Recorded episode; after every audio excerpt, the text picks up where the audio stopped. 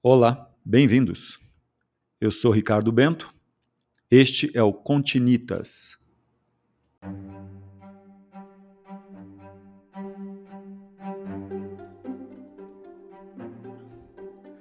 Um podcast sobre história, arquitetura e construção, literatura, cultura e suas conexões. Continitas.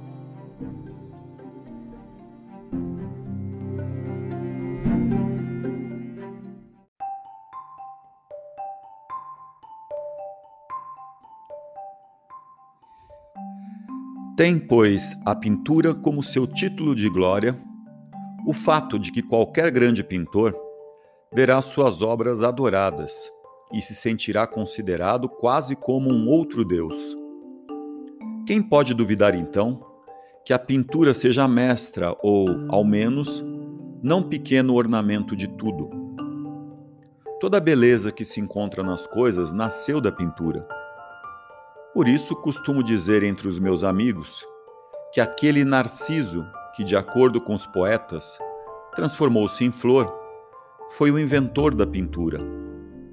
Como a pintura é a flor de toda a arte, a ela se aplica bem toda a história de Narciso. Que outra coisa se pode dizer ser a pintura, senão o abraçar com arte a superfície da fonte? Leon Batista Alberti Tratado da Pintura.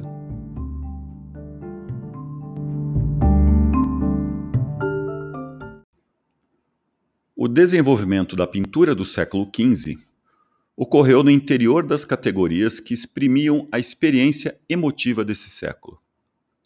A unidade efetiva das histórias era a figura humana. O caráter individual da figura dependia menos de sua fisionomia do que de seu poder emocional. Mas havia exceções, em particular para a figura de Cristo. A figura de Cristo deixava menos espaço à imaginação pessoal que as outras, porque o século XV tinha ainda a condição de pensar que houvesse uma testemunha ocular de sua aparência. Esta se encontra em um relatório apócrifo de um certo Lêntulo, governador da Judéia, enviado ao Senado romano.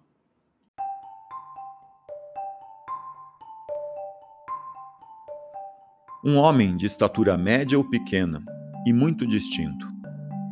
De aparência tão impressionante que aqueles que olham o amam ou temem. Seus cabelos são da cor de avelã madura e descem retos até a altura das orelhas, de onde caem em forma de cachos espessos e abundantes até seus ombros.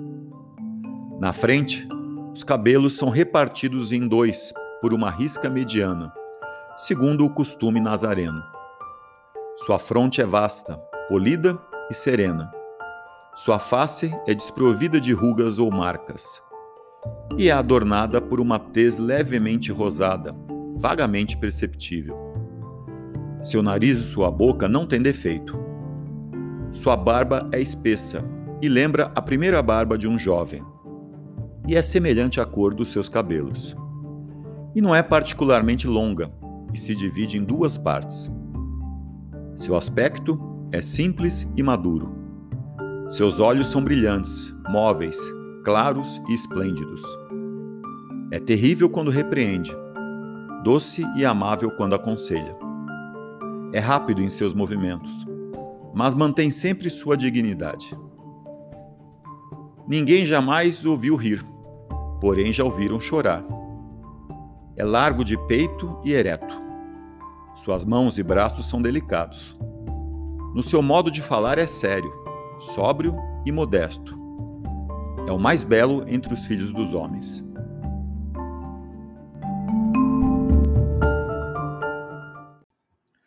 Bem poucas pinturas contradizem esse modelo, como podemos constatar. Já no caso da Virgem, esta era representada de modo menos uniforme, apesar dos supostos retratos de São Lucas, e havia uma consolidada tradição de controvérsias a respeito de sua aparência. O dominicano Gabriel Berleta dá o ponto de vista tradicional em um sermão sobre a beleza da Virgem de 1571.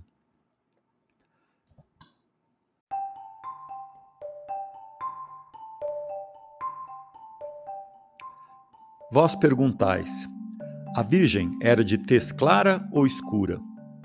Alberto Magno diz que não era completamente morena, ruiva ou loira, pois cada uma dessas cores por si só leva uma certa imperfeição à pessoa. É por isso que se diz: Deus me livre de um lombardo ruivo, ou de um espanhol loiro, ou de um flamengo de qualquer cor que seja. Maria apresentava uma mistura de cores de pele, participando de cada uma delas, pois um rosto que participa de todas essas misturas é um rosto bonito. É por esse motivo que as autoridades médicas declaram que, uma vez composta de vermelho e branco, fica melhor quando uma terceira cor é acrescentada, o preto. E é preciso admitir, diz Alberto, Maria era um pouco morena. Há três razões para se pensar assim. Primeira, por uma questão de constituição pois os judeus tendem a ser morenos, e ela era judia.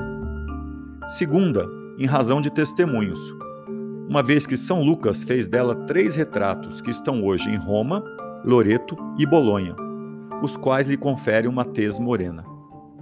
Por uma questão de afinidade. Um filho geralmente se parece com a mãe e vice-versa. Cristo era moreno, por conseguinte.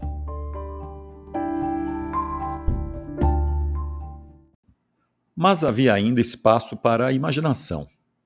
Em particular, os santos estavam geralmente expostos ao gosto individual e às tradições próprias do pintor.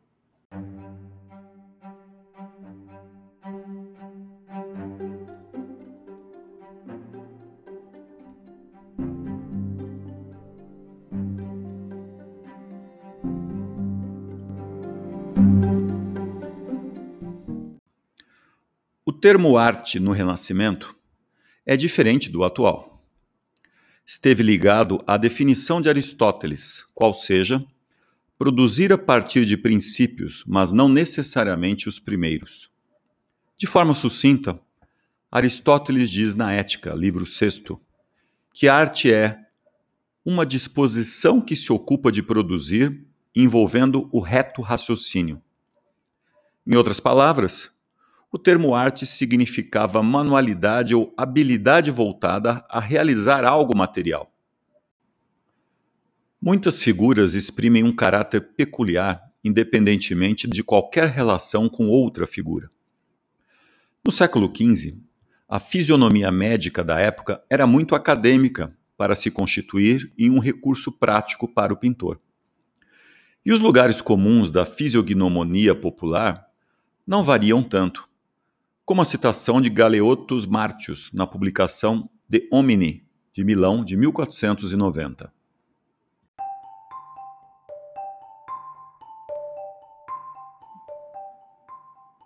Os olhos são as janelas da alma. Ninguém ignora o que sua cor, seu movimento, sua acuidade indicam. Algo que merece atenção, entretanto, é que pessoas com olhos alongados são maliciosas e imorais. E se o branco do olho é amplo e visível, é um indicativo de imprudência. Se é escondido e completamente invisível, é indicativo de inconstância.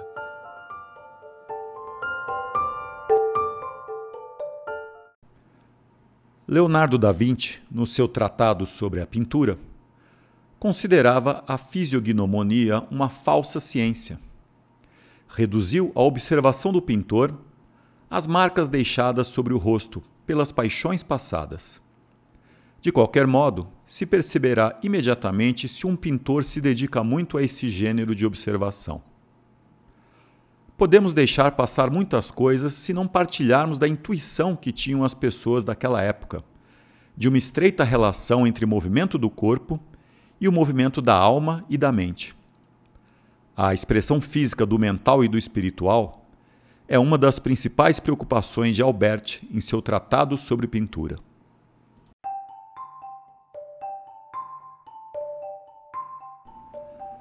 Os movimentos da alma se revelam através dos movimentos do corpo. Há movimentos da alma chamados afeições: dor, alegria, medo, desejo e outros. Há movimentos do corpo: crescer encolher, sofrer, sarar, mover-se de um lugar para outro.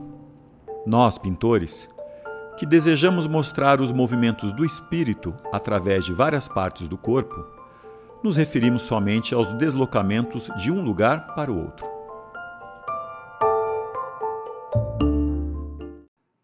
Essa preocupação se reflete muito no julgamento das pessoas do século XV. Sua seriedade ou sua superficialidade, sua agressividade ou sua amabilidade. Leonardo da Vinci, em seu tratado, insiste sobre a importância desse problema na apreciação de uma pintura.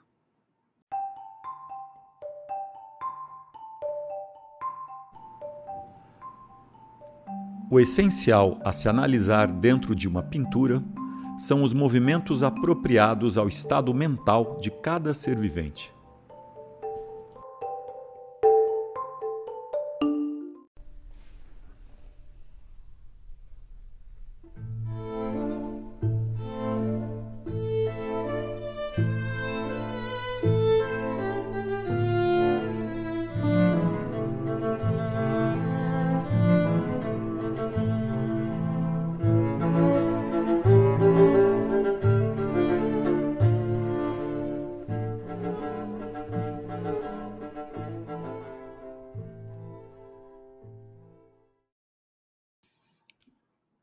Podemos encontrar algumas indicações do gesto, expressão física mais convencional do sentimento, extremamente útil para decifrar as pinturas.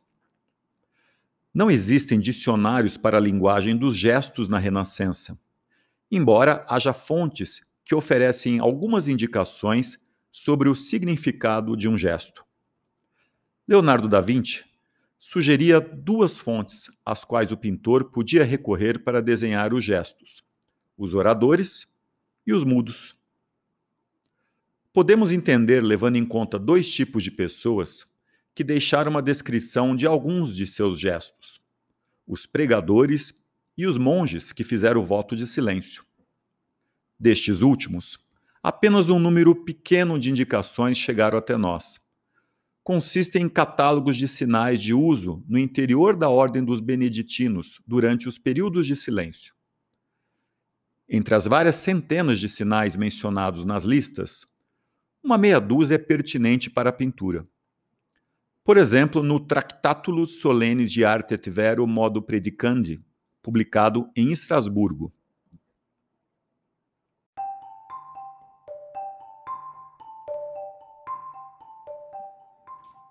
Afirmação: Levantar moderadamente o braço, de tal forma que as costas da mão fiquem voltada para o observador. Demonstração: Indica-se uma coisa que se viu abrindo a palma da mão em sua direção. Dor: Pressionar o peito com a palma da mão. Vergonha: Cobrir os olhos com os dedos.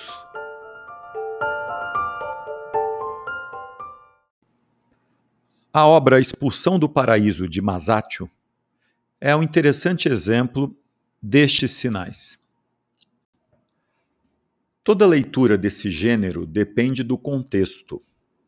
Assim, no vocabulário beneditino, uma mão sobre um coração, um sorriso e os olhos levantados para o céu indicavam alegria e não dor. É possível que mesmo as pessoas do Quattrocento pudessem se enganar quanto ao significado de um gesto ou movimento. Um queixo apoiado sobre a mão, com frequência, indicava melancolia, como por exemplo a cabeceira de um leito de morte. Pode significar também meditação, ou até ambos os significados. Uma fonte mais útil e autorizada é a dos pregadores, hábeis especialistas do visual que conhece uma gama de gestos codificados, não específicos à Itália. Na edição de Mirror of the World, de 1520, há um breve resumo em inglês dos principais gestos tradicionais.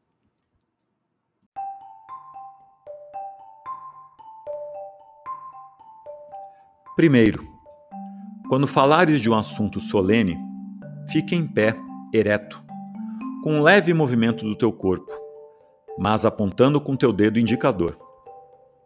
Segundo, e quando falares de um fato cruel ou com cólera, fecha teu punho e agita os braços. Terceiro, e quando falares de assuntos celestes ou divinos, eleva o teu olhar e aponta o céu com teu dedo.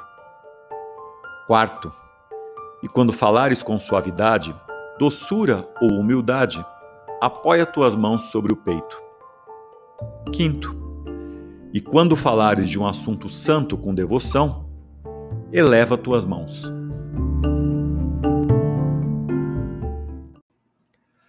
Elaborar um repertório como este na própria mente, revisá-lo e ampliá-lo a partir do exemplo de pinturas, é uma operação indispensável para a observação das pinturas do Renascimento. Tratando da mesma questão que os pregadores e nos mesmos lugares, os pintores deixaram penetrar em suas obras a expressão física do sentimento, segundo o estilo usado por eles.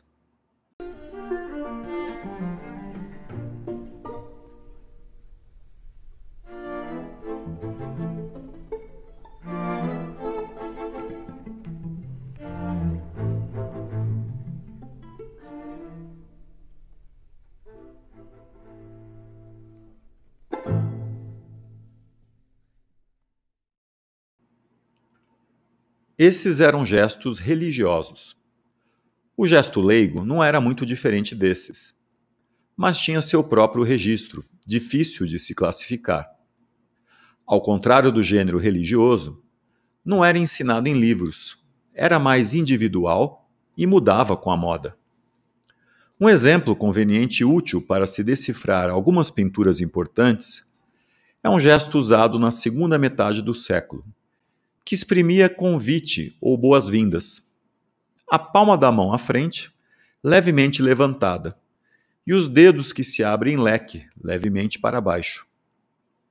O Manual para as Moças de Cor Puellarum, publicado em Veneza em 1471, estabelecia normas precisas de comportamento. Por exemplo,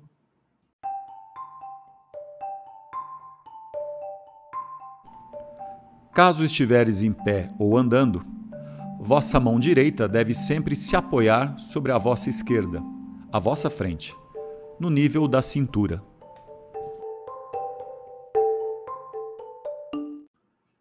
A primavera de Botticelli representa um caso mais sutil e mais importante.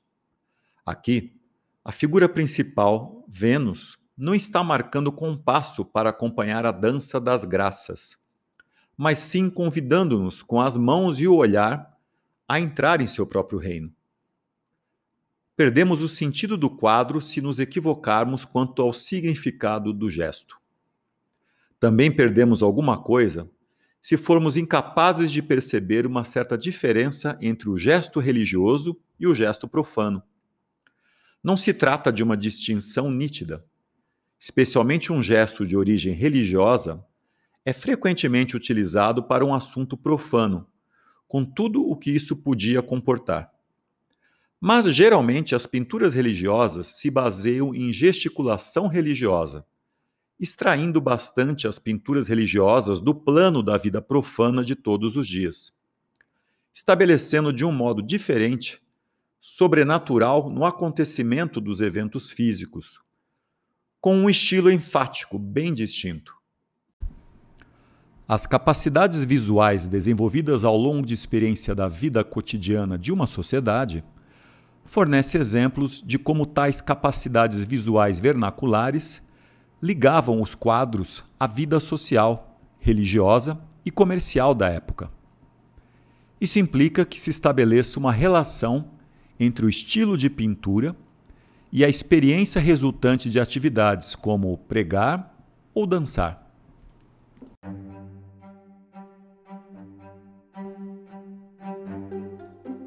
Alberti, na abertura de seu tratado de pintura, diz: Peço, porém, ardentemente, que durante toda a minha dissertação considerem que escrevo sobre estas coisas, não como matemático, mas como pintor. Queremos que as coisas sejam postas bem diante dos olhos. Por isso mesmo, ao redigir, nos serviremos, como se diz, de uma Minerva mais gorda. Rogo, pois, que interpretem nossas palavras como ditas unicamente por um pintor.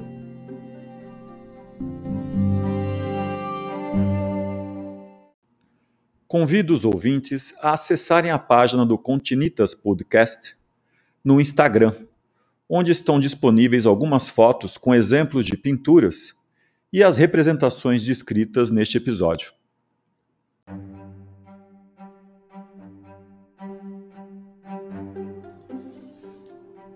Este foi Continitas. Eu sou Ricardo Bento. Até a próxima.